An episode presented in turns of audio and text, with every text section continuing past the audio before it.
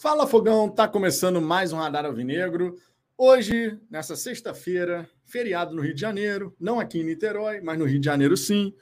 A gente, depois dessa vitória aí diante da equipe do Volta Redonda, já passa a olhar para o próximo desafio, logicamente. Mas estamos aqui, depois de ter feito pós-jogo ontem, eu e Ricardo aqui juntos, estamos aqui no novamente para poder falar um pouquinho mais sobre a repercussão dessa vitória do Botafogo e também já pensar aí na sequência do campeonato, né? Botafogo que teve seu confronto contra a equipe do Vasco adiado. O Vasco fez a solicitação e a Ferge atendeu essa solicitação. Logo, o Botafogo volta a campo contra a equipe do Madureira.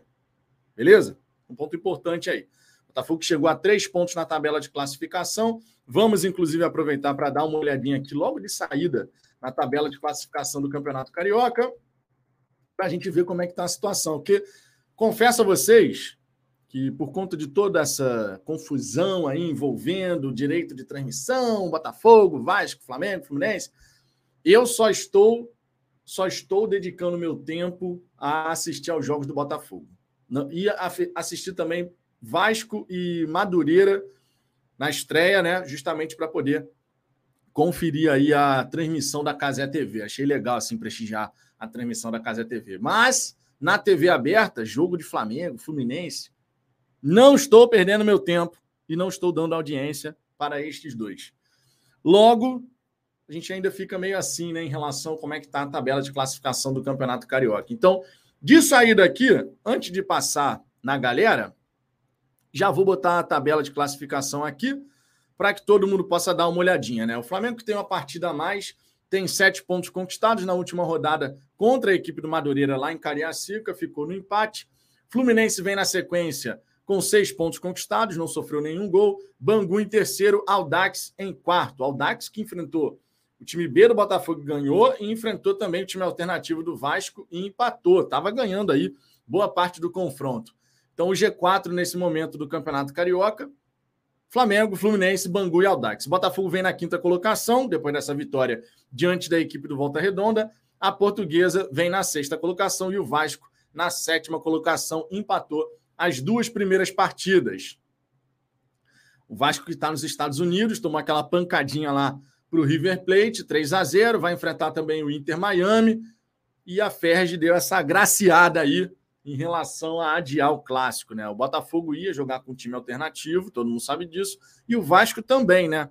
Ia ser um clássico do time B, né? Time B de um lado, time B do outro, mas agora foi adiado. Então, próximo confronto do Botafogo, conforme eu havia comentado, ó, aqui na tela para vocês, Botafogo e Madureira, quinta-feira, no Luso Brasileiro, inclusive, hein? Fica esse destaque aqui, o Botafogo vai jogar no La Fogoneira, né? Não com aquela estrutura que a gente teve em 2016, mas o Luso brasileiro traz boas recordações para a galera botafoguense, né?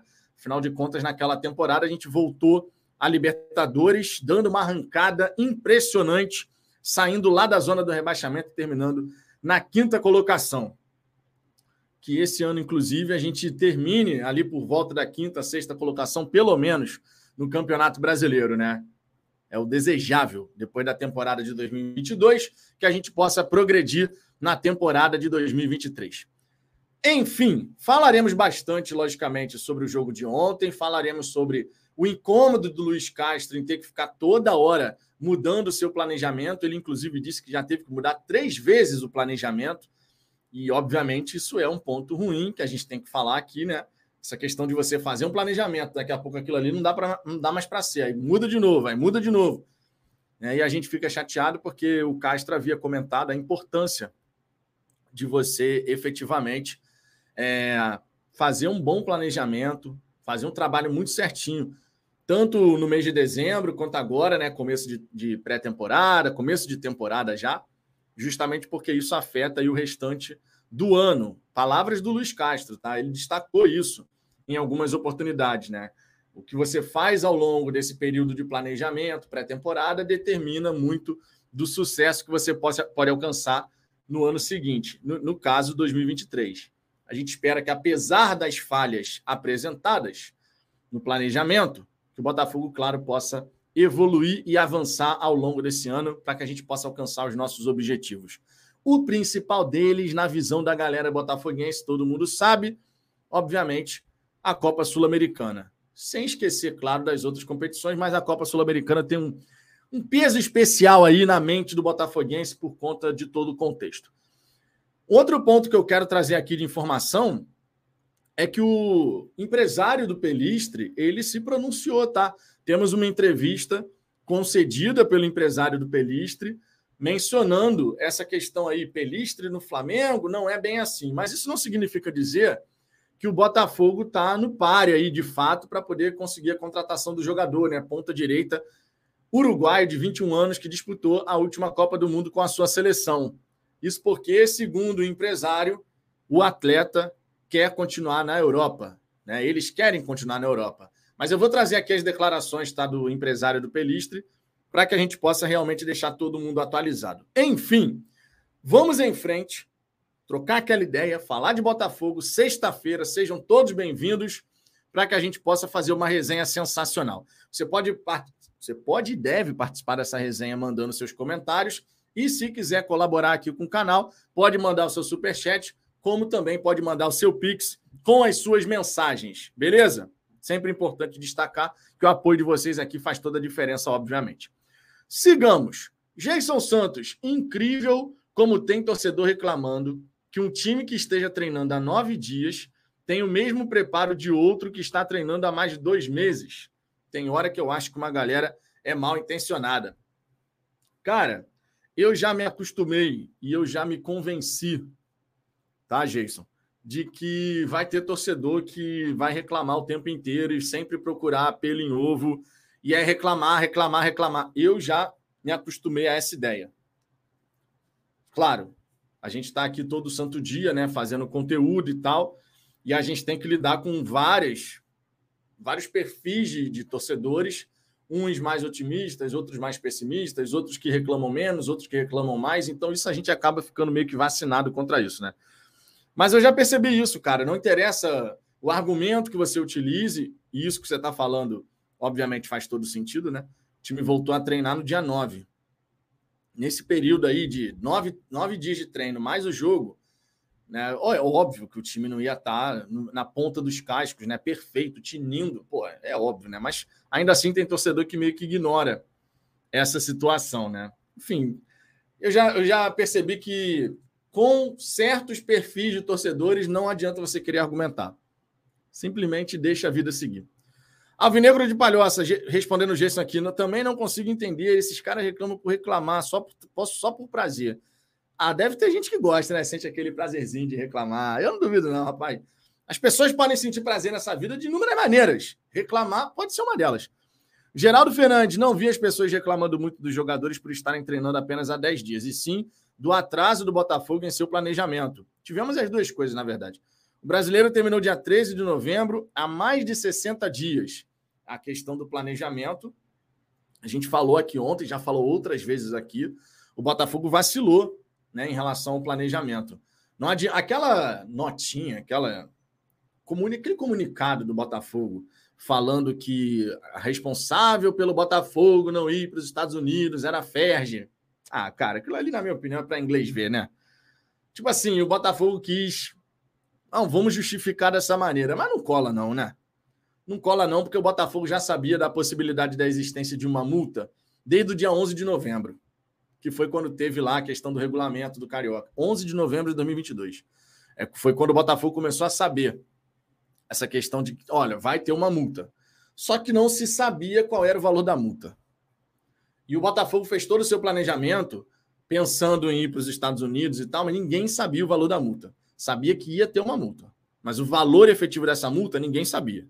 Só ficou sabendo o valor dessa multa no dia 26 de dezembro de 2022. Foi quando o Fluminense se acertou com a Band e aí falaram, ó, 14, 15 milhões de reais e tal. Foi nessa época que ficou sabendo o valor, mas a existência da multa, isso já se sabia há muito tempo. E o Botafogo aqui na nossa opinião do canal, o Botafogo apostou com isso. Falou, ah, meu irmão, vai ter uma multa, mas ó, as últimas, os últimos, o último contrato de transmissão, que era com a Record, eram 3 milhões e 900 mil por equipe grande do Campeonato Carioca. Ou seja, uma multa cara, 3 milhões e 900, mas não 15 milhões, né? Que faz uma diferença maior, logicamente. Então, teve falha de planejamento, isso aí é bem evidente para todo mundo. Agora, obviamente, você vê um incômodo no Castro, falando, por exemplo, a respeito da, da Ferge, que fica mudando data de jogo e tal. Ele mostrou um incômodo com isso também, mas também, né? Também. Porque o Botafogo ele teve que. O Castro teve que alterar o seu planejamento. Na primeira vez que ele teve que alterar esse planejamento dele, não foi só por conta da Ferge. Foi porque o Botafogo desistiu de ir para os Estados Unidos. Então foi uma decisão interna. Porque ia ter a multa e tudo mais. Depois a gente pode falar, beleza, a Ferge adiou o jogo contra o Vasco. Então isso muda um pouco. Beleza, mas não foi só por conta da Ferge, né? Leandro Leal, já que o Botafogo só volta a jogar na quinta-feira, não teria sido melhor ter escalado o time B ontem e esticar um pouco mais, por mais uma semana a pré-temporada do time principal? Cara, então, o Luiz Castro, quando ele falou sobre isso, ele disse que ele queria fazer alguns ciclos. E numa, pré, numa pré-temporada é sempre importante você poder fazer alguns jogos que, de fato, comecem a testar um pouco a equipe. É claro que numa pré-temporada você faz amistoso, né? Então, essa questão de, por exemplo, ah, vou jogar um, um tempo com um time, no segundo tempo eu jogo com outro time completamente diferente, porque dessa maneira você não desgasta tanto um atleta para atuar por 90 minutos no começo de uma temporada, né? Mas o Castro ele já tinha falado sobre fazer ciclos e a gente ia disputar amistosos, né, na pré-temporada de qualquer maneira. O único ponto é que esses amistosos entre muitas e muitas aspas contra equipes pequenas do Campeonato Carioca vale ponto, né? Então, assim, a gente tem que jogar, tem que ganhar, porque vale ponto, tem um campeonato em andamento.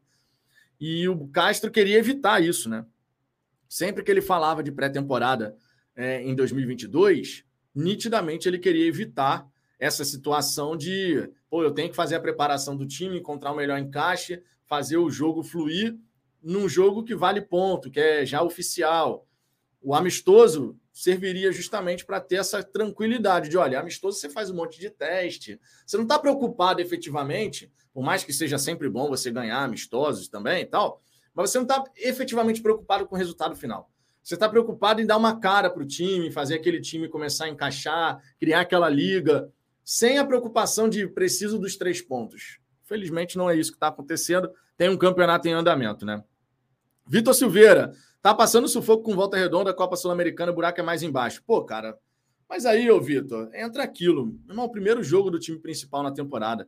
E mesmo assim com desfalques. O Jefinho é titular desse time, o Lucas Fernandes é titular desse time.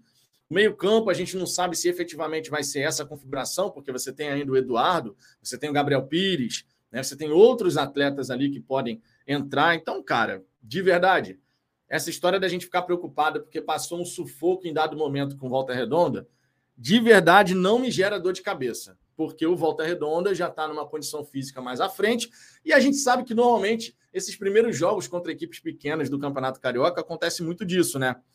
Flamengo, com o time principal em Cariacica contra o Madureira, empatou em 0 a 0 e não jogou bem. E é o Flamengo, que foi campeão da Libertadores, não sei o quê, que vai jogar o Mundial. Acontece. Começo de temporada, meu irmão, é assim mesmo. Então, essa história de passou passou sufoco com volta redonda, isso vai ter. Pô, agora Sul-Americana o buraco é mais embaixo, mas, pô, até chegar a Sul-Americana, a gente está falando de abril. Então, muita coisa vai acontecer ainda até lá, né? A gente só está falando do primeiro jogo da temporada.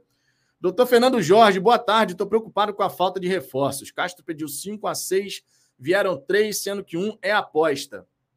É, o Castro ontem falou sobre a questão né, da ausência de um reserva para o Tiquinho Soares.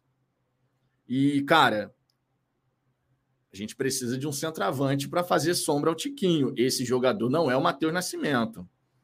Vamos ver. Eu tô achando, eu tô achando de verdade que o Botafogo vai começar de fato, a, vai fechar essa questão de contratações, essas que estão faltando, até final de fevereiro.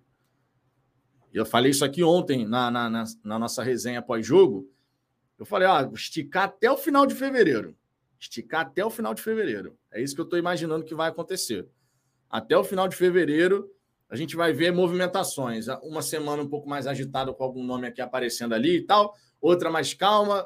Eu estou acreditando que a gente vai levar até o final de fevereiro, pelo menos.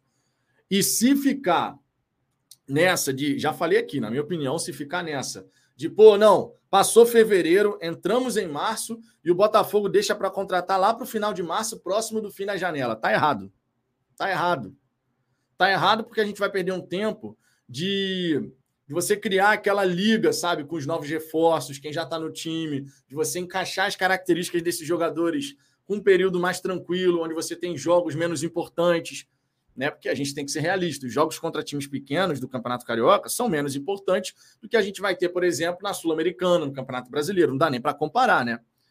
Então, eu acho que a gente vai perder um tempo fundamental nessa, cara. Fundamental. De verdade.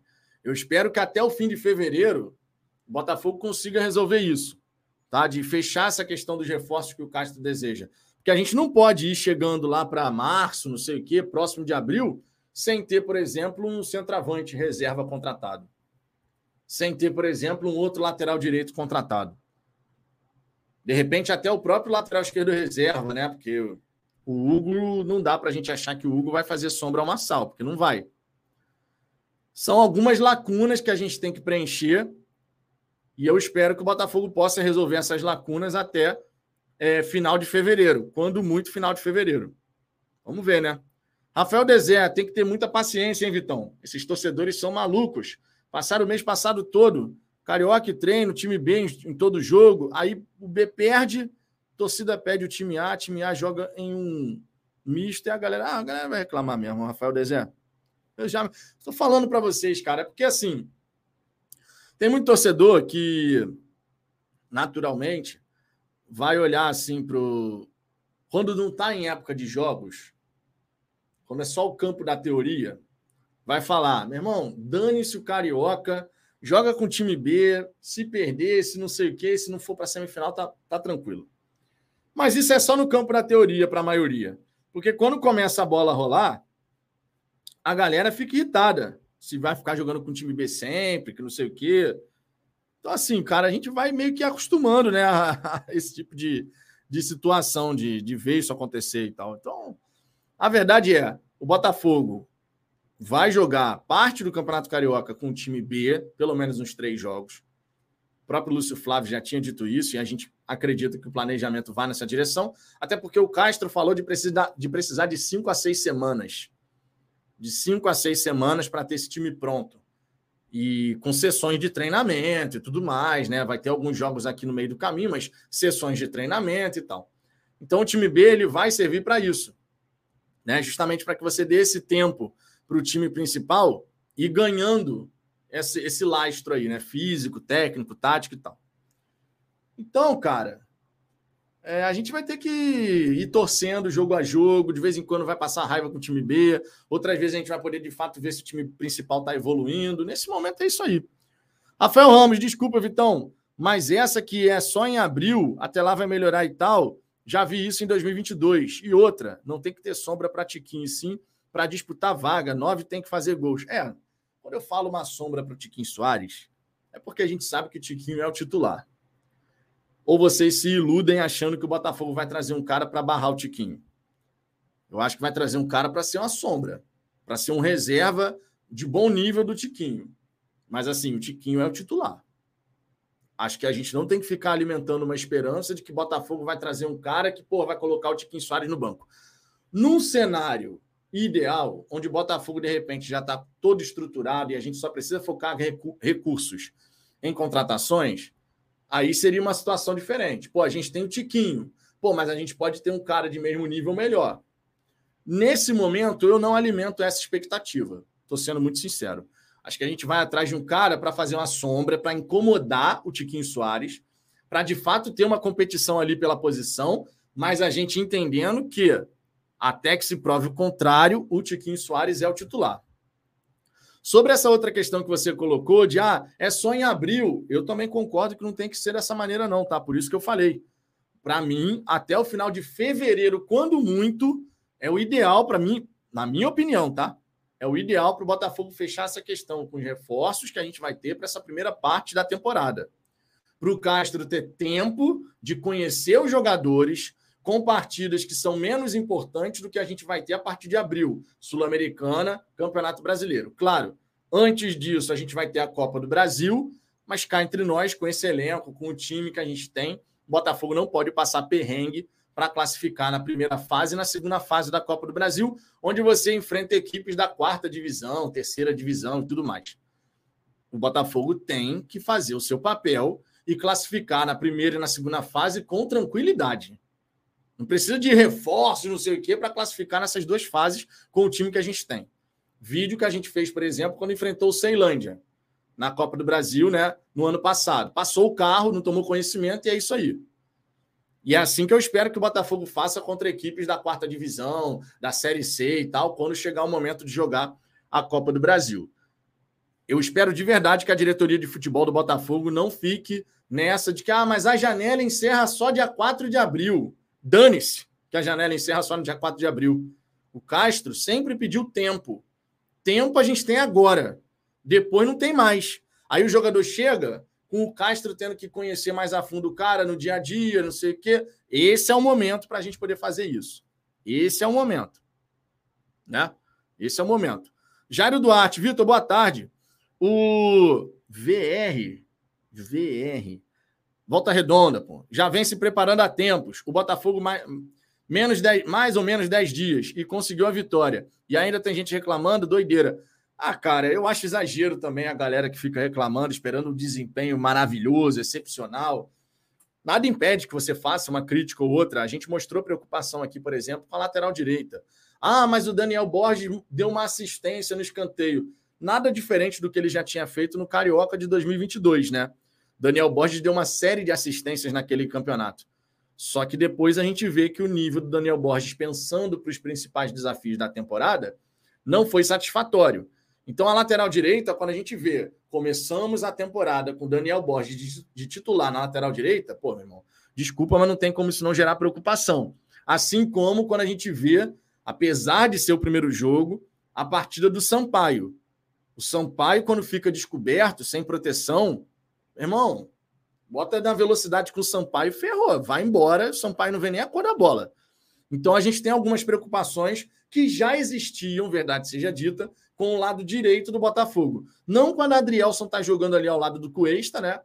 Mas especialmente lateral e ponta. O Sauer ontem até deu uma assistência, né? Conseguiu dar aquela assistência ali para o Marçal. Mas em termos de apresentação ao longo do confronto, em que pese ter sido o primeiro jogo da temporada, depois de um tempão parado, férias, não sei o quê. Mas a gente ainda não teve assim algum vislumbre de uma jogada mais aguda, de um cara que consegue realmente ser um construtor ali pela ponta. Isso que eu estou esperando ver do Sauer ao longo dos próximos confrontos aí que a equipe principal é, tiver a possibilidade de jogar. E Holanda Rezende, vou rir muito se o Flamengo for eliminado no primeiro jogo do Mundial. Se não vence o Madureira com titulares. É, cara, mas aí até o nível de concentração muda, né? Tu imagina o Botafogo tendo uma oportunidade de jogar o Mundial de Clubes. Tomara que isso um dia aconteça, né? Tomara, vamos torcer sempre por isso. Tem que ganhar a Libertadores ou não, né? Às vezes, futuramente, até ganhando a Copa Sul-Americana, pode ser que você tenha essa possibilidade de disputar o Mundial, né? Porque a, a FIFA estava querendo mudar o formato do Mundial, aquilo tudo que a gente já sabe, né? 24 equipes, de quatro em quatro anos, uma parada assim. E aí o campeão da Copa Sul-Americana também iria como representante da América do Sul, né? Tá rolando esse papo aí, mas essa questão de Mundial de Clubes ainda tem muita água para rolar em relação a isso. Maurílio Campos, muitos torcedores merecem aquele Botafogo glorioso de 96 a 2020. Temos um time muito bom que vai ainda ser reforçado. Jogadores que ainda nem estrearam e caras reclamando um ano atrás, meu Deus. É, reclamações. Estou falando para vocês. Vocês têm que ir se acostumando, cara. Depois que você se acostuma que reclamação vai ter sempre, todo santo dia, que a verdade seja dita. A gente que vai fazendo as lives aqui, não só no Fala Fogão, a galera que faz as lives nos outros canais também, irmão, a gente fica vacinado com essa parada de reclamação. Porque todo santo dia tem alguma reclamação. Todo santo dia. Então a gente vai se acostumando. Mas a galera que fica no chat muitas vezes, e que tá sempre, sempre, todo dia aqui, a galera fica muito revolte, meu irmão. É, rapaz. É assim que funciona. Giuseppe, Vitão, Vitão é diferente. Se jogasse o time B, podia ser uma M. Perder 30 jogos, a galera iria cornetar o B. Quando, era de, quando entra o dito principal, a galera espera o futebol melhor apresentado. É, mas aí você tem que analisar o contexto, né? A gente não pode só fazer uma avaliação rasa. de simplesmente ignorar o fato de que são nove dias de treinamento, ignorar o fato de que nem todos os titulares desse 11 base do Botafogo atuaram, ignorar o fato de que, pô, meu irmão, primeiro jogo de uma, de uma temporada, depois de nove dias de treinamento, é mais do que normal as equipes sentirem dificuldade, especialmente quando você joga contra um time que já vem treinando há algum tempo. Não é nem pela questão técnica, é pela questão física. Fisicamente, você se esgota muito mais rápido do que um time que já está treinando há muito mais tempo. Então, a gente nunca pode ignorar o contexto onde essa partida contra o Volta Redonda aconteceu. E, ó, digo para vocês, só rolou mais um sufoco de ficar mais marcado porque a gente deu mole de depois de fazer o 2 a 0 na jogada seguinte tomar o 2 a 1 Isso não pode acontecer. Esse é um ponto que, na minha opinião, independe de ser uma pré-temporada, primeiro jogo. Ali foi um vacilo, um vacilo de concentração, um vacilo de, pô, 2 a 0 dar aquela relaxada, o time não estava bem posicionado, não prestou atenção, foi uma falha de concentração ali. Isso, na minha opinião, independe desse primeiro jogo. Ah, primeiro jogo, mas esse tipo de falha não pode acontecer. Esse tipo de falha não é relacionado à parte física, é concentração. Fizemos o 2 a 0 demos mole na jogada seguinte, estava 2 a 1 Deu saída de bola, estava 2 a 1 né? Isso não pode acontecer, é, ainda mais pensando, claro, em outros jogos durante essa temporada. Júnior Alves, ontem vi Daniel Borges na lateral direita. Significa que Rafael não está jogando absolutamente nada. Se fosse hoje para trazer um dos irmãos gêmeos, seria o Fábio, com toda certeza. É, eu não sei como é que o Fábio vai se sair lá no Grêmio, né? Então, a gente fica na, sempre na expectativa em relação ao Rafael, mas ontem eu até falei aqui, né? Tava eu e o Ricardo aqui, vocês estavam aqui, muitos de vocês, né? Acompanhando o pós-jogo. E eu falei, cara, se o Daniel Borges de fato continuar como titular nesse começo de temporada, eu imagino que o Castro vai dar alguma oportunidade para o Rafael, tá? Pelo que ele falou até na coletiva, dizendo que nesse primeiro momento é dar oportunidade, inclusive não só o Rafael, tá? Eu acredito que eventualmente a gente pode ver o Douglas Borges jogar. O Douglas Borges é o terceiro goleiro. Hoje é reserva porque o Gatito não está disponível. Mas eu acredito que a gente pode ver o Douglas Borges jogar. Acredito que a gente pode ver o Rafael começar como titular. Acredito que o Segovia vai ter oportunidade e o Cuesta vai descansar um pouco. Por quê? Porque, segundo a declaração do Castro, ele quer aproveitar esse período justamente para poder dar essa rodagem e depois, através da meritocracia, o jogador se escalar, o jogador garantir a sua escalação ou não no 11 inicial.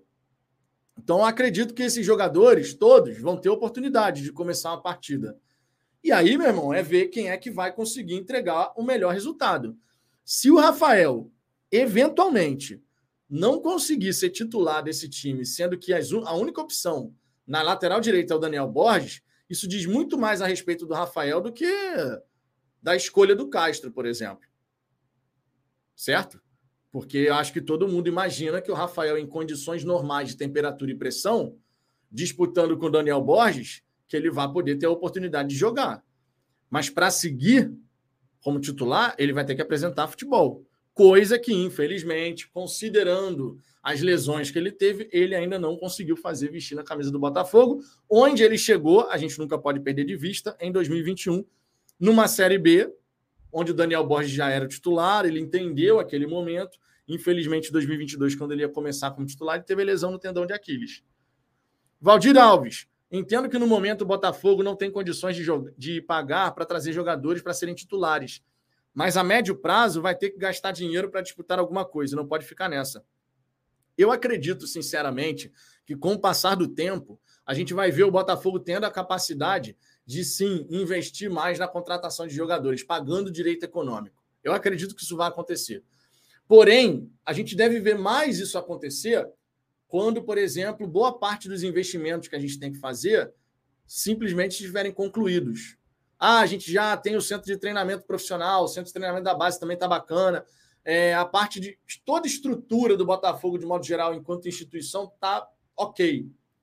Fizemos o que tínhamos que fazer no momento que o dinheiro pudesse ser direcionado, os recursos puderem ser direcionados, especificamente pensando em time, a coisa muda de figura. Eu, inclusive, gravei o um vídeo aqui no canal, né, falando sobre as diferenças de negócio entre Lyon e Botafogo. E um dos pontos que é importante a gente destacar foi justamente a frase que eu usei é, no vídeo, né? Que eu falei, cara, no Botafogo a reforma ela é na casa geral. A casa estava toda quebrada, infiltração, parede toda destruída, teto arrebentado, não tinha telhado. Era uma casa que não tinha nada, né? Como dizia a musiquinha. Era uma casa muito engraçada, não tinha teto, não tinha nada, essa história toda, né? Enquanto o Lyon, por exemplo, onde o Textor já chega lá no acordo com 86 milhões de euros para contratações, o Lyon é uma casa toda construída e de luxo, onde você só precisa fazer ajustes finos. O Botafogo precisa chegar nesse nível de ter uma casa toda arrumada.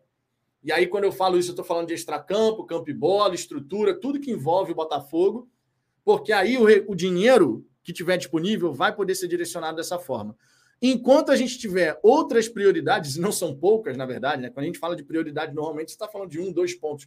No caso do Botafogo, são várias questões. São as dívidas que têm que ser pagas, é a estrutura que tem que ser melhorada no Lonier, mesmo que de forma paliativa, né?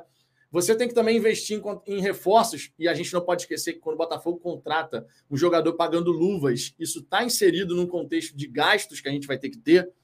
Né? A folha salarial hoje, a operação Botafogo não paga a folha salarial do Botafogo. As receitas que a gente gera não são suficientes para cobrir toda a estrutura de custos. Então o Textor ainda está tendo que colocar dinheiro para poder fazer o simples giro da operação, sabe? Porque não tem dinheiro suficiente para fazer tudo. Então é a construção, meu irmão, gigantesca. Por isso que eu, fiz essa analogia. É uma casa que não tinha nada, meu irmão. Não tinha teto, não tinha nada, infiltração. É, é, é o que é a verdade. É, a realidade é essa. Para muito torcedor, e a gente já sabe disso, né? Para muito torcedor, quando a gente vai falando essas coisas, você está passando pano. Mas é a realidade, irmão. Você pode concordar ou discordar, mas a realidade está aí. Nua e crua para todo mundo ver. A casa do Botafogo não tinha nada. O encanamento estava podre, a, o teto cheio de infiltração, a parede arrebentada, o teto lá em cima, o telhado da casa todo quebrado, todo ferrado. Essa é a realidade. Então, meu irmão, a gente vai ter que, sim, cobrar, a gente cobra as coisas, pô, não pode você simplesmente falhar no planejamento.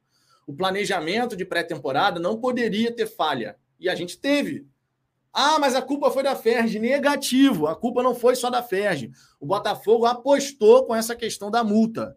Porque a gente já sabia da existência da multa desde lá de trás, em novembro. Só não sabia o valor. Então não dá para apontar só o dedo para a Ferg e falar a Ferg que atrapalhou o Botafogo. Porque aí a gente se coloca no lugar de coitadinho. E o Botafogo não precisa disso. É reconhecer as próprias falhas, os próprios erros. Infelizmente, tivemos erro de planejamento. Tivemos falha de planejamento. A Ferg agora pode atrapalhar com essa questão de mudar datas das partidas, beleza. Mas o regulamento do campeonato já era conhecido há muito tempo, o que ficou conhecido em cima da hora. Em cima da hora, entre aspas, né? Porque foi em 26 de dezembro. Foi o valor da multa de 14, 15 milhões de reais ali, o tanto que o Fluminense fechou de direito de transmissão com a Band. Então, cara, tivemos falhas. Reconhecer essas falhas não é nada demais. É você reconhecer a falha e trabalhar em cima para corrigir. E o incômodo que o Castro demonstrou na coletiva de ontem, falando sobre essa questão de ter que mudar o planejamento três vezes já, é evidente que o treinador não está satisfeito com essa parada. E tem razão, inclusive.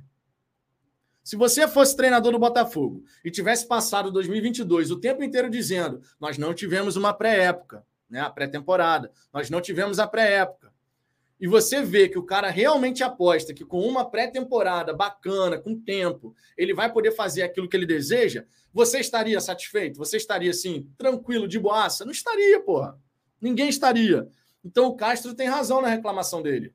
Nesse, nesse incômodo de, pô, toda hora o planejamento teve que mudar. Ele tá certo na reclamação dele. E, inclusive, eu acho um absurdo ter torcedor nessa hora que fala assim: mas o cara só sabe reclamar. Pô, irmão, mas o cara está reclamando de algo que vai impactar no trabalho dele. A verdade é essa, porque o torcedor, especialmente aqueles que no primeiro jogo da temporada já estão descendo além, marretando tudo e todos, esse torcedor ele está cagando se daqui a pouco o Castro teve a pré-temporada direito ou não. Mas o fato é, não ter a pré-temporada do jeito que o Castro dese desejava, é claro que tem um impacto no trabalho que ele vai conseguir fazer. Isso significa dizer que o resto da temporada está perdido? Óbvio que não mas não é o período de pré-temporada da maneira como foi de repente sonhado pelo treinador. Isso ninguém pode negar. Isso ninguém pode negar. Então a gente tem que compreender o lado do treinador também. O que não significa dizer que, com o passar do tempo, a gente não vai cobrar um bom desempenho da equipe, né? Uma coisa não pode simplesmente chegar e falar, não, já, então, já que ele não teve a pré-temporada do jeito que ele queria, a gente então não pode cobrar o resto do ano. É óbvio que não funciona assim. Mas você tem que saber reconhecer o contexto que as coisas estão acontecendo. E o treinador ficou nitidamente incomodado. Ontem, na coletiva, nessa parte de mudança de planejamento constante, três vezes novo planejamento. Pô, meu irmão, tá, tá claro para todo mundo, né? Rafael Ramos, não vai ser maneiro de ver plantão do setor visitante de 20 horas no ar esperando a janela fechar. É, não. De verdade. O, Pedro Depp, a galera do setor visitante, provavelmente no último dia de janela vai fazer aquela mega live lá, né? Acompanhando por várias horas aí. Acredito que eles vão fazer isso mais uma vez mas, tipo assim, é para ser uma surpresa, sabe? Não porque a gente está querendo ver ainda chegar algum cara desses que o Castro queria. Acho que isso é uma questão bem básica, né? Mário Vieira, até os amigos de outros times falaram que a atuação do Botafogo estava dentro do esperado, justamente pelo pouco tempo de treino. Acredito que só o Fluminense fez uma pré bem feita. É, cara, o Fluminense que ainda assim teve dificuldade para vencer o Nova Iguaçu, por exemplo. Né? William Pires, claro que o Castro está certo. Tudo que ele pediu não foi atendido, tanto os reforços quanto a pré-temporada de um mês. A gente tem que saber reconhecer. Esse eu acho que é um ponto importantíssimo para o torcedor. Por mais que tenha torcedor que tenha aquela coisa com o Castro, tipo, eu não gosto do Castro, mas nessa questão, irmão, desculpa, mas nessa questão todo mundo tem que reconhecer. Todo mundo tem que reconhecer. Entendeu? Eu espero de verdade que a gente consiga tirar, claro, o máximo proveito o máximo proveito desse período, apesar de ser já durante o Campeonato Carioca, mas que a gente consiga alcançar os melhores índices possíveis, mas não nos impede de falar que existiu essa falha de planejamento. E eu acho que essa falha de planejamento está bem evidente para qualquer, qualquer um que queira ver. Para qualquer um que queira ver, tem uma falha de planejamento que a gente vai tendo que fazer esses ajustes agora. E o Castro que se vire, né? No fim das contas, é o que acaba acontecendo, porque vai estourar sempre para cima do treinador, sem a menor sombra de dúvida, porque é ele que está na ponta. Na ponta ali, em contato constante com o torcedor no, na, no quesito desempenho, como é que o Botafogo está indo, é jogador e treinador. É jogador e treinador. Não vai estourar, por exemplo, no Mazuco. Mazuco estoura a parte de contratações, mas a parte de desempenho da equipe vai, vai cair na conta do Castro e dos jogadores. O que eu espero é que a gente possa ter uma temporada bem bacana. Bem bacana. Independente dessas falhas iniciais de planejamento que aca acabaram acontecendo, né? Independente. É, deixa eu ver aqui. O Jordan Fernando. Pô, Vitão, aí você esquece que eles mudaram o regulamento para entrar na Copa do Brasil. Aí é mais uma variável, entrar, tomar, entrar na tomada de decisão. Sem sombra de dúvida, entra na tomada de decisão. Mas o principal, sinceramente, não foi isso. O principal foi a questão da multa. Pode ter certeza disso. O principal foi a questão da multa. Por que, que eu digo isso? Porque, tipo assim, o nível do Campeonato Carioca ele é muito baixo. Todo mundo sabe disso. O nível do Campeonato Carioca é muito baixo. A gente não sabia o que esperar do time B e, na verdade, ainda não sei, porque esse primeiro jogo pode ter nervosismo da garotada, primeira vez jogando em frente à torcida, aquela expectativa de vitória, tudo isso pode fazer diferença. Mas o Campeonato Carioca tem um nível muito baixo. A gente jogaria, sei lá, quatro, cinco jogos com o time B, depois jogaria mais seis com o time principal. Ainda assim, teria condição de avançar na semifinal do Campeonato Carioca. Então, sim, a parte da Copa do Brasil entra na tomada de decisão. Sem sombra de dúvida, entra na tomada de decisão. Mas a parte financeira, de você pô, pagar uma multa de 15 milhões, aí, meu irmão, aí o buraco é bem mais embaixo. O que eu falo é: a gente já sabia que existia uma multa, só não sabia o valor. A gente ficou sabendo no final de dezembro. Porque quando foi anunciada a, a, o tour lá por Londres, o planejamento já estava bem desenhado. O planejamento era: nós vamos fazer esse amistoso, os jogadores saem de férias, se reapresentam no dia 9 e a gente viaja para os Estados Unidos. O planejamento era esse. A mudança veio não só por conta dessa questão da Copa do Brasil, mas especialmente por conta da grana. Por conta da grana. Isso não pode ser ignorado. Marcílio Silva, Castro deveria ter, ter tido autoridade na questão da pré-temporada, já que ele tem total autonomia no clube. ele não tem total autonomia, né? Ele tem autonomia lá com a questão lá do, do, do time, comissão técnica e tal, mas ele não é o chefe do departamento de futebol. Né? O chefe do departamento de futebol é o Mazuco. Então ele tem sim autonomia para poder fazer tudo que ele tem que fazer lá do trabalho dele.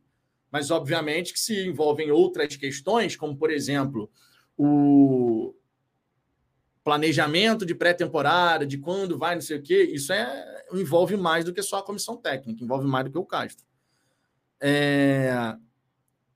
Acredito que ele fez parte desse planejamento, acredita que ele fez parte desse planejamento ou não? O Castro, ele vai ter feito parte de tudo, cara, porque vocês acham que simplesmente foi da cabeça do Mazuco que saiu? Ah, vamos fazer o tour em Londres. A ideia de fazer um tour em Londres provavelmente veio do Textor, né? Ah, vamos aproveitar aqui, conversando com o Mazuco, né? Encaixa ali, vamos fazer assim, vamos fazer assado. O Castro certamente participou dessas conversas, porque isso influenciava diretamente na, no próprio período de férias dele e dos atletas. Lembrando que o Castro ele queria cerca de cinco semanas, pelo menos, aí de férias para os jogadores, tá? Mais até do que o período habitual. Ele falou: ah, mas não vai ser possível. Mas ele queria cinco semanas. Tá? Declaração do próprio Castro, tá? Não estou tirando vozes da minha cabeça, não. Declaração do próprio Castro. Né? Jário Duarte, Vitor, estes que se dizem, esse, estes, esses, estes que dizem ser passada de pano são os mesmos que reclamavam quando as diretorias amadoras na ocasião contratavam e não tinham como honrar compromisso, torcedores que têm a missão de reclamar. Não, tem torcedor que gosta de reclamar pra caramba, é, e conforme eu disse, cara, a gente aqui já está vacinado em relação a isso. Eu vou trazer as reclamações, eu vou trazer os elogios, eu vou trazer as ponderações. Vocês sabem que eu busco ler aqui, e a gente, de modo geral, aqui busca ler comentários de diferentes é, linhas de raciocínio, né? Mesmo o cara que está reclamando, vou dar voz aqui para o cara. O cara que está falando, pô, mas se bem que não sei o quê. Todo mundo vai ter um pouco de voz aqui, né? A gente tenta, pelo menos. PCP Vargas, olha o glorioso PCP Vargas aí, ó. É bacana ver a evolução do canal com, a, com o amadurecimento de tantos torcedores. Abraços, Vitor e Ricardo, e parabéns a todos. Não, já teve muito torcedor. E isso é um elogio que a gente tem que fazer, tá? A gente brinca aqui que tem torcedor pra caramba que gosta de reclamar e tal. Mas, pô, já teve, já teve muito torcedor aqui, cara, que você dá para perceber que existiu sim um amadurecimento em relação a entender o contexto que a gente está inserido, as mudanças que são necessárias, o tanto de trabalho que tem para fazer no Botafogo é legal a gente poder conversar sobre isso. Eu sempre acho muito bacana a gente poder conversar sobre essa questão de entendimento da torcida do momento que o Botafogo vive. É óbvio que normalmente a galera que reclama é uma galera barulhenta, porque está insatisfeito, está pé da vida, então vai se pronunciar mais vezes, vai reclamar para caramba, vai falar para caramba. E aí, às vezes, dá aquela sensação de que, pô, meu irmão, a torcida está lotada desses caras mas normalmente são, as, são, são várias mensagens de um grupo limitado de perfis. Se você parar para prestar atenção, quando tem uma resenha aqui e você vai vendo o chat, normalmente são cinco, seis perfis que ficam pô, mandando mensagem direto. Então aquilo dá uma sensação de que, meu irmão, só tem reclamação. Mas, via de regra, são as mesmas pessoas, assim. Rush invertido, estão tornando o Castro inquestionável, não é saudável esse posicionamento. A culpa é de todo mundo e o Castro nunca tem parcela de culpa nenhuma. Da nossa parte aqui, você pode ter certeza que isso jamais vai existir.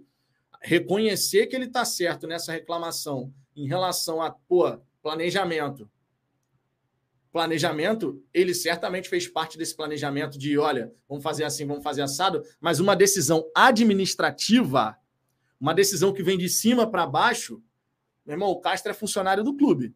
Aqui é questão de reconhecer uma hierarquia que exista dentro do Botafogo. O organograma do Botafogo. Existe uma hierarquia.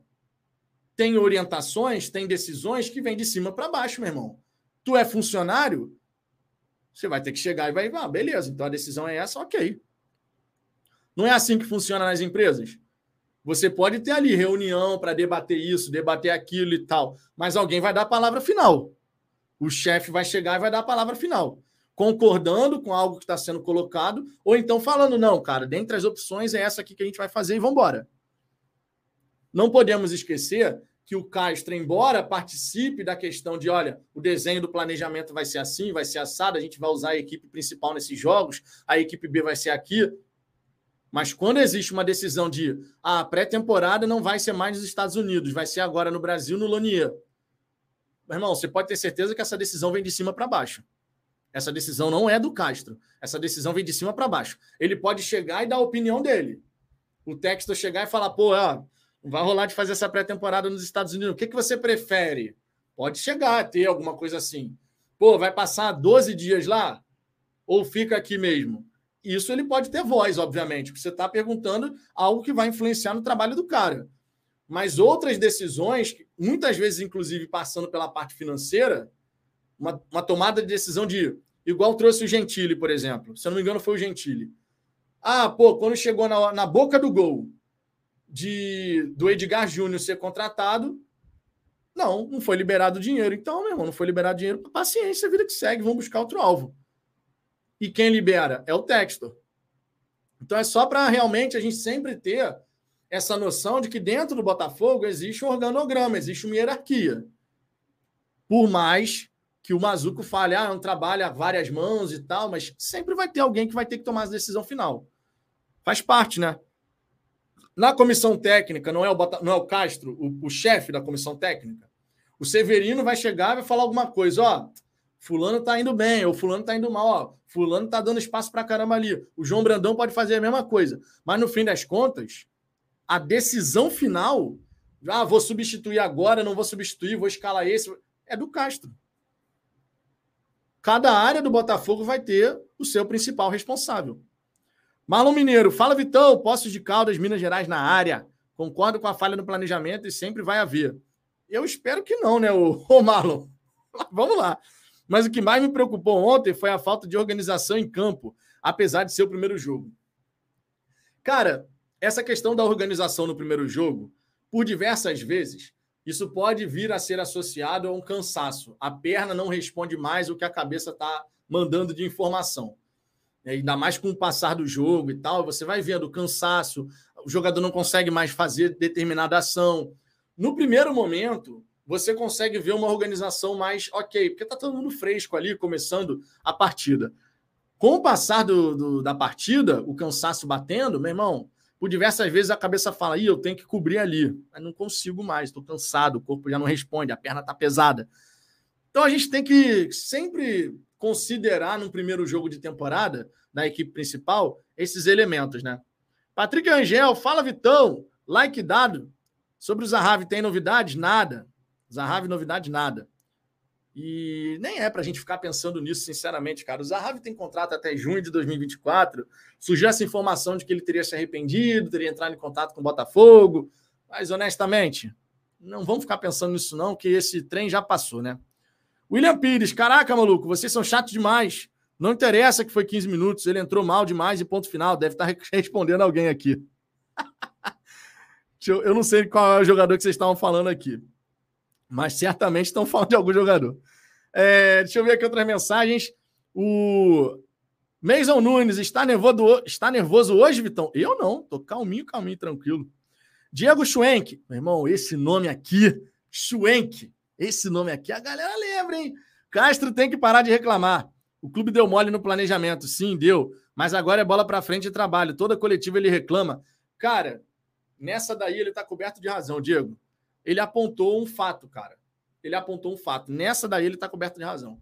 Essa história de, que, de achar que o Castro tem que engolir a seco qualquer coisa que aconteça, não é assim, ninguém seria assim. Nem eu, nem você, nem ninguém. Se algo foi feito que impacta aquilo que eu tinha pensado para o meu trabalho começando uma temporada, por que não? Quando eu sou questionado, responder a pergunta. O Castro respondeu aquilo que ele foi questionado. E nessa ele está com razão. Então não existe essa. Ah, ele tem que parar de reclamar. Como se simplesmente ele tivesse levantando uma bola que não tem nada a ver. Não é o caso, né? Não é o caso. Ele vai trabalhar, ele vai fazer o trabalho dele normalmente, óbvio. Mas ele tem o direito de apontar, pô, tô incomodado. Três vezes já tive que mudar meu planejamento, não existe respeito pelos profissionais. Ele está falando uma verdade. É, Mendola da Silva, Vitão, dá para você resumir ou traduzir o que o Luiz Castro falou na coletiva, cara, Ele falou sobre o jogo, ele falou sobre o planejamento, ele falou sobre a ausência do Tiquinho Soares, por que, que ele decidiu tirar o Tiquinho e usar o Carlos Alberto ali como centroavante. Não que ele pense em usar o Carlos Alberto assim, porque é um cara de corredor. Basicamente falando, ele deu aquelas declarações que a gente sabe que as coletivas do Castro normalmente têm respostas muito bem estruturadas, né? E a galera foi buscando tirar alguma coisa do treinador. Há quanto tempo para o time ficar pronto? Ele falou de cinco a seis semanas. Esse é um resumão aí do que, do, do que o Castro falou, né? Valdir Alves, Castro quer cinco semanas de férias para os jogadores e quatro de pré-temporada. Alguém avisa para ele que o Botafogo é do Brasil. Será que ele não percebeu isso ainda?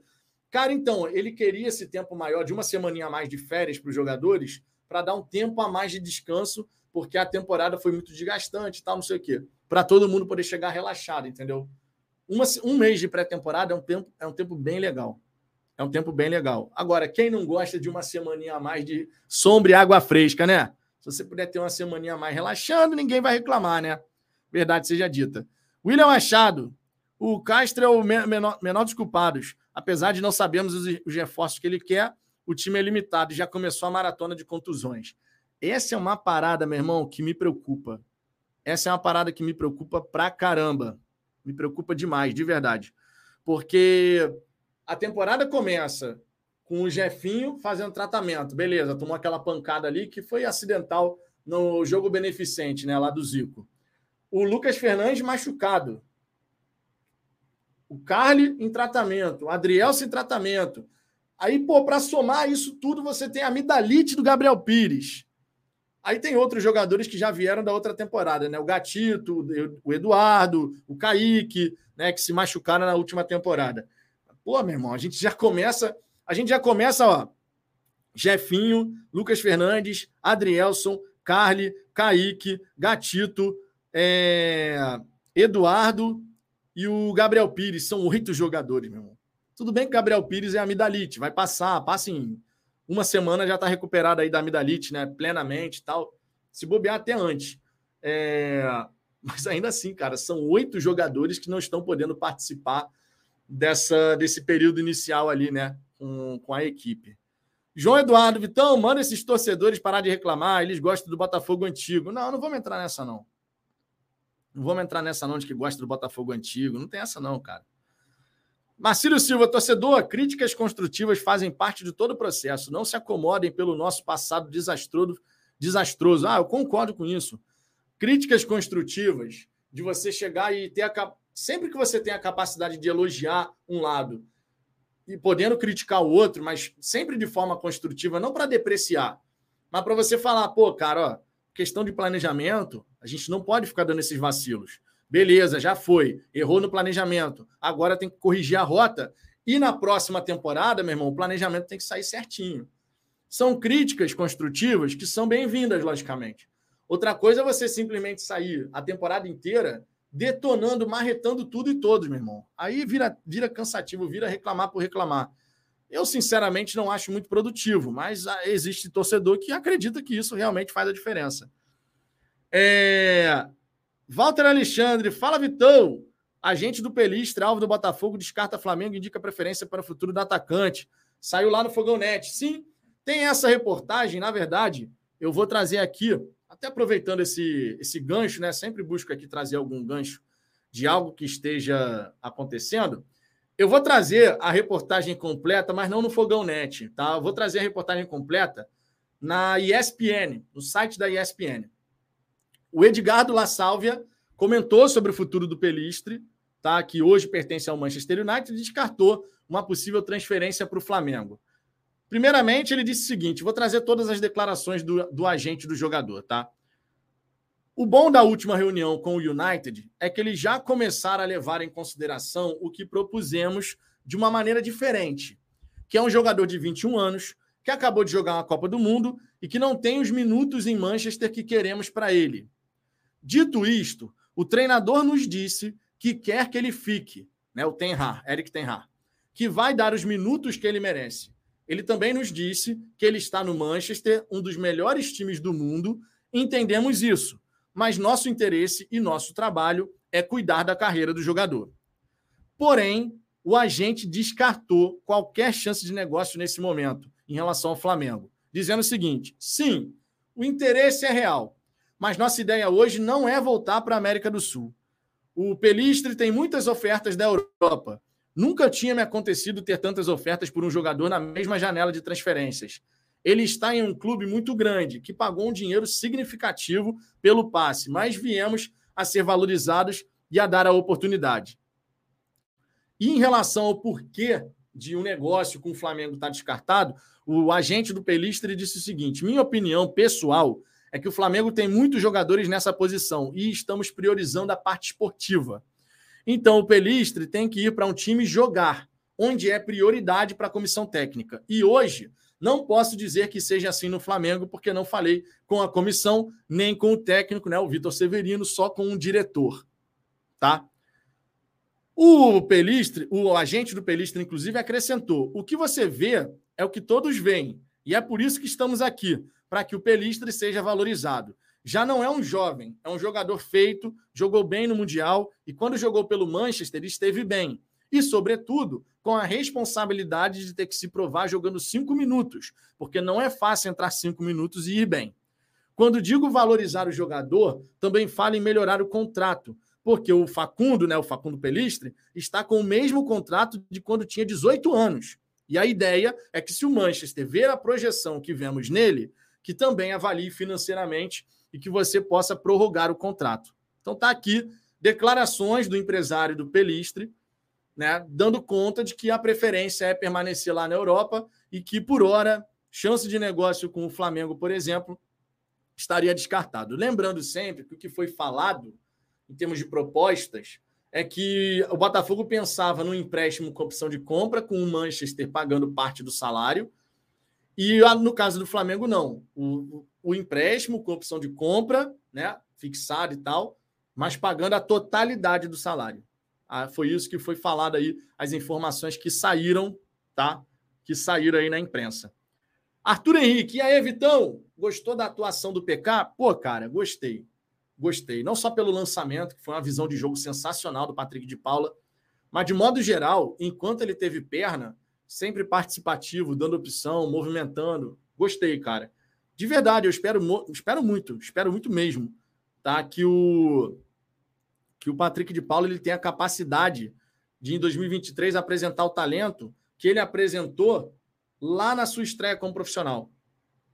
A gente sabe que foi uma boa estreia como profissional em 2020 pelo Palmeiras, se destacou pra caramba. Eu espero que esse ano ele consiga recuperar esse, esse jogador que surgiu e que chamou a atenção do futebol europeu, né, de, de times como o Benfica, por exemplo, que chegaram até oferecer, é, fazer proposta, 10 milhões e meio de euros e tal. Tomara, tomara mesmo. William Pires, Textor também é foda, queria pagar 600 mil no Júnior Santos e não quis pagar 800 no Pelistre. Aí é complicado. É, eu não sei, sinceramente, quais são os valores exatamente, porque a gente vai vendo por alto, né? Ah, o Júnior Santos recebia tanto, o Pelistre recebe tanto no United. A gente vai vendo por alto essas coisas, mas eu não sei se efetivamente se os valores eram esses aí que foram comentados, né? Não sei, sinceramente. Mendola da Silva, tem torcedor que já esqueceu do sofrimento do passado. Estávamos com a corda no pescoço prestes a fecharmos as portas. Sim, isso, isso a gente nunca vai esquecer mas eu vou bater numa tecla mais uma vez que eu sempre falo aqui. Nós não podemos ficar eternamente evocando essa questão de, pô, se não fosse a SAF, se não sei o quê, já passou. A gente não pode ficar eternamente dizendo, ah, porque você então quer a volta dos amadores. Não, nada a ver. Nada a ver, ninguém quer isso. Quer dizer, não, pode, não, vou, não vou falar que 100%, porque sempre tem um maluco para alguma coisa, né? 99% da torcida, 98% da torcida quando faz uma crítica, é pensando no bem do Botafogo. Quando fala alguma coisa, quando reclama de alguma coisa, é pensando no bem do Botafogo. Mas a gente não pode ficar nessa de não, se não tivesse acontecido a SAF, porque senão a gente vai ficar eternamente nessa. Já passou, a, gente já é SAF, a gente já está na segunda temporada como SAF. Então vamos em frente. Vamos olhar, vamos olhar para frente e seguir, né? Rafael Carmo, começar a temporada com DM lotado, independente dos motivos, me irritou pra cacete. Isso não pode se repetir em 2023, é inadmissível eu espero que não se repita mesmo, porque a gente ficar nessa aí de não ter de não ter reforços, é, não ter jogadores, é, não deixa de ser reforço, né? Os jogadores todos disponíveis, todo mundo podendo ali treinar junto, pô. Isso aí não pode se repetir esse ano mesmo, não, cara, porque uma das premissas para a gente poder de fato fazer uma boa temporada, obviamente, é a gente contar com jogadores que foram contratados desde o ano passado, né? Não adianta simplesmente a gente ignorar essa parte da, da história, né? A gente precisa desses jogadores disponíveis, claro. É, deixa eu ver aqui. William Pires, isso, se essa contusão do Adrielson não for caô, por conta daquela proposta do time russo. Ah, cara, aí eu, eu vou, não fico criando essas teorias aqui, não. Cara, se o cara não jogou é porque realmente não dá para jogar. Eu, pelo menos, prefiro pensar dessa maneira do que ficar alimentando aqui teorias conspiratórias de que ele pode não ter jogado, porque tem uma proposta, interesse do time russo. Aí, é, aí é pedir para a gente realmente sofrer, né? Aí é pedir para a gente sofrer. ai, ai, ai. É... Divanito José, se você não quer ouvir reclamações, não fique na live. Reclamações vão acontecer. Eu vou ler aqui as reclamações, o que não significa dizer que eu vou concordar, obviamente. Professor Daniel Coutinho, críticas construtivas são importantes, como problemas de planejamento, mas me incomoda a falta de entendimento de alguns torcedores sobre os processos em um time em pré-temporada. Ah, sim. Isso é verdade. Isso daí é verdade. É... Deixa eu ver aqui. Drops Botafoguense, essa torcida só sabe reclamar. É, tem torcedor que só sabe reclamar. Tem outros que não são assim e tem tantos outros que não são assim mesmo. Equilíbrio, minha gente. Equilíbrio. É sempre importante ter equilíbrio. Simples assim. A gente tem que ter equilíbrio. É... Deixa eu ver aqui. O Pedro Henrique. Boa tarde, Vitão. Por que o scout do Botafogo pouco olha para o mercado interno? Temos bons jogadores. Cara, essa é uma questão curiosa, né? O Botafogo trouxe o Marlon Freitas, por exemplo, foi um jogador avaliado. O Carlos Alberto foi um jogador avaliado. Mas jogadores que estão, por exemplo, na Série A do Campeonato Brasileiro, via de regra, para sair, vão ter que você vai ter que gastar alguma grana, né? Você vai ter que pagar alguma coisa ali, acertar alguma coisa contra o time. É tipo o que o Vasco está fazendo agora, ah, vai contratar o Jair do Atlético Mineiro. 15 milhões de reais. Léo Pelé, 16 milhões de reais. Lucas Piton, 16 milhões e meio de reais. O Botafogo não está disposto a fazer isso, né? De reforçar o caixa de outras equipes. Está querendo realmente fazer oportunidades de mercado. É contratar, melhorar o nível, mas sem gastar tanto dinheiro. Está bem claro para todo mundo isso. Agora, existem sim outras oportunidades. E o Botafogo está olhando, cara. Especialmente jogadores para a categoria de base, jogadores mais jovens, é, esse trabalho a gente não pode falar que não está sendo feito no Botafogo. Agora, nesse nível profissional já, pronto para chegar e jogar, o Botafogo não olha tanto na hora de fazer movimentações em termos de contratações para dentro aqui, né? A gente até contratou o Tietê, que veio do Atlético Mineiro, o PR, que veio do Náutico, né? Que pertencia ao, ao São Paulo. É, deixa eu ver aqui, o Cuesta, que veio do, do Internacional, mas sempre assim, né? Com essas oportunidades exceto o Tietchan, que foi 5 milhões de reais na época. Mas o Botafogo olha bastante para fora, né? Isso aí é, é bem evidente para todo mundo. Olha bastante lá para o mercado externo. E isso talvez tenha até uma, a ver com uma coisa que o Castro já falou, né? Que a gente a gente está de olho no mundo do futebol, né? As oportunidades, as, os talentos que existem em vários lugares.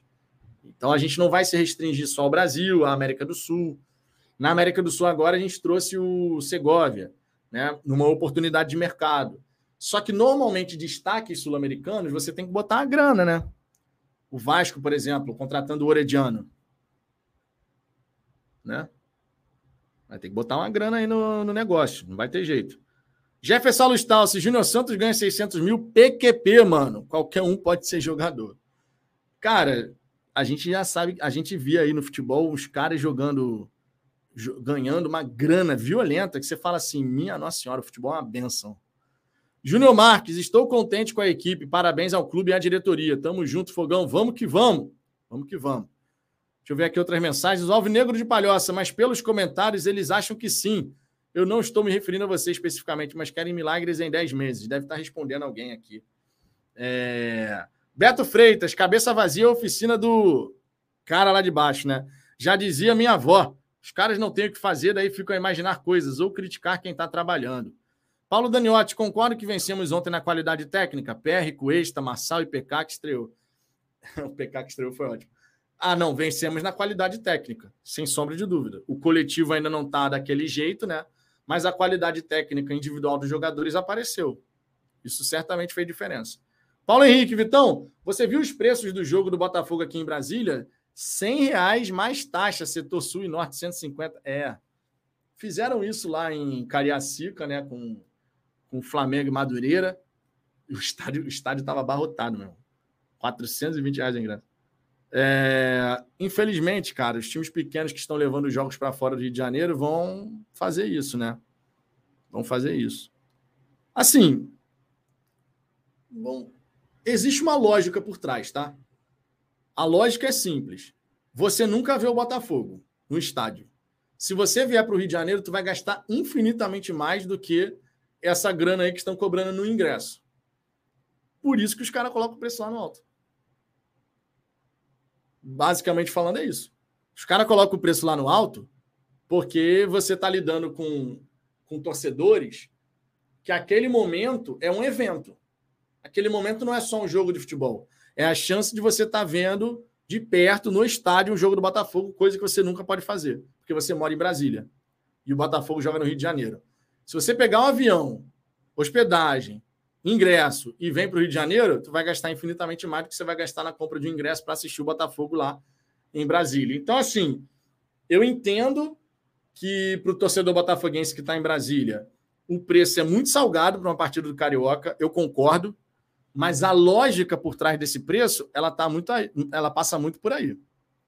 A lógica por trás desse preço passa muito por aí. Né?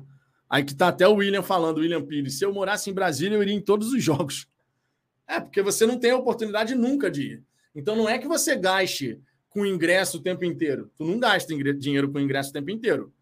Você assiste aos jogos do Botafogo pela TV. Certo?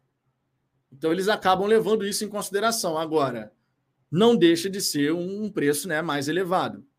O que afasta até independente dessa lógica aqui que eu, que eu falei, afasta também alguns torcedores que gostariam de ir ao jogo, mas de repente não vai ter como pagar 100 reais para ir ver um jogo do Campeonato Carioca. A questão de ser um jogo do Campeonato Carioca, eu acho que é até secundária nessa. Porque realmente os caras tratam como se fosse um evento. Ah, é um evento, meu. É tipo um show. É, não mal comparando, é um show que, pô, um artista que tu gosta que vai tocar na sua cidade lá, vai fazer o show na sua cidade o ingresso vai ser caro. Pô, você vai ter a oportunidade de ver na sua cidade um cara que tu gosta muito, um show que tu gosta muito. Acaba fazendo esforço para ir, né? Acaba fazendo esforço para ir. Os caras contam muito com isso, né? Na verdade. É... André de Oliveira, me explica por que o Matheus Pereira jogou ontem pelo time do CR7. Na verdade, não foi o time do CR7, foi um combinado ao Nasser com Al Hilal para enfrentar o PSG. Eles pegaram os, os, principais destaques das duas equipes e fizeram ali um combinado, tá? Então não foi o Matheus Pereira jogando pelo time do Cristiano Ronaldo. Minha gente, nessa sexta-feira eu vou precisar fazer uma resenha mais curtinha, porque estou precisando aqui dar uma moral para poder, né, cuidar da minha filha. A aluna que está chorando que eu estou ouvindo daqui, a Digníssima vai ter uma reunião já já, então eu tenho que fazer a mágica de colocar a aluna para descansar, para dar a dormidinha, né? Queria agradecer imensamente a audiência de vocês. Claro, logo mais podemos ter um vídeo aqui no canal. Eu digo podemos porque depende muito do noticiário, né? Depende se vai ter alguma novidade ou não e tal. Fiquem ligados aqui no Fala Fogão. Se inscreva, tá? Se inscreva no canal, deixe o seu like, é importante e sempre presente aqui com vocês para a gente poder trocar uma ideia. Nesse sábado tem conteúdo, tem resenha, tudo segue normal. Fechou? Um grande abraço para todo mundo. Quem é do Rio de Janeiro, aproveite o feriado. Agradeço a audiência, logicamente. Amanhã estamos juntos novamente. E ó, beijo no coração de todos vocês. Valeu! Fui!